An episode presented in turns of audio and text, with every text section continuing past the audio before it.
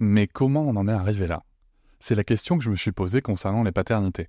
Pour y répondre, je vous propose de découvrir la BD Papa Sapiens, qui raconte l'histoire des pères à travers les âges avec humour et les chouettes dessins de Sévanie. Elle va paraître le 6 juin prochain. Vous pouvez la précommander dès maintenant et avoir un cadeau idéal pour la fête des pères. Alors rendez-vous dans votre librairie préférée ou dans les liens en description de l'épisode ou sur mes réseaux sociaux. Avec quelqu'un qui a dit que je peux pas jouer aux poupées et après j'ai. Bienvenue sur Papatriarcat, le podcast qui réfléchit la parentalité au XXIe siècle en essayant de l'affranchir du modèle patriarcal on mesure pas le changement. C'est-à-dire que moi, je me suis vraiment pris pour le coup une matrescence dans la gueule. C'est-à-dire que j'étais plus la même personne euh, avant et après. Et d'ailleurs, je me rends compte que j'ai pas été forcément une bonne amie quand j'accompagnais des amis qui sont devenus mamans avant moi, parce que je pouvais pas mesurer ce qu'elles euh, vivaient. Et c'est dans ce sens-là, tout était prêt pour accueillir un enfant, on avait euh, matériellement tout euh, pour changer les couches, qu'elle puisse dormir dans son lit, dans lequel elle n'a pas forcément dormi. Mais voilà.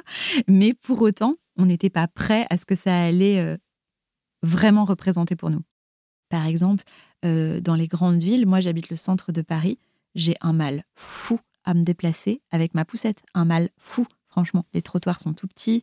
Euh, il y a des euh, poubelles énormes. Je, tu dois descendre, monter, descendre, monter.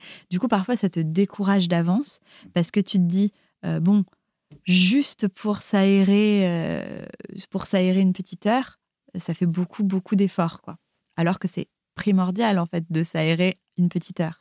Ce qui est hyper important et parfois frustrant aussi pour euh, les jeunes mamans, c'est vraiment le dad blessing, euh, mum shaming. C'est-à-dire le fait de sans cesse féliciter les papas quand ils font un truc qui est vraiment euh, normal et anodin.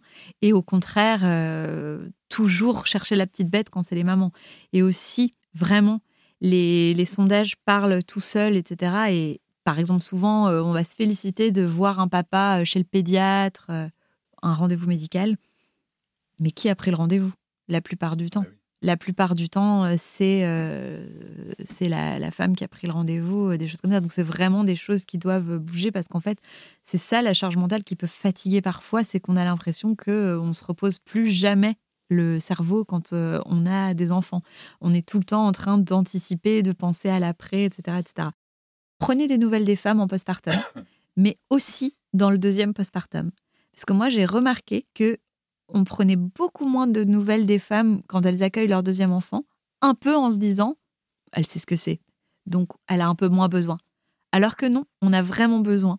Et voilà, j'espère que cet extrait t'a plu. Tu pourras retrouver l'épisode en entier dès demain sur toutes tes plateformes préférées, comme Apple Podcast, Podcast Addict, Pocket Cast ou encore Spotify.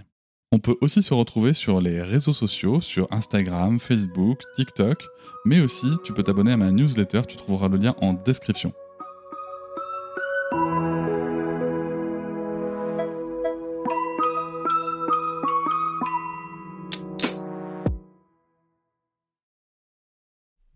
Hop, c'est encore moins. Si tu veux soutenir le podcast, tu peux aussi t'abonner à Papatriarca Plus et découvrir chaque semaine un épisode bonus en plus des 60 déjà disponibles à découvrir sur tes applis de podcast comme Pocketcast, Castbox ou encore Apple Podcast. À très vite.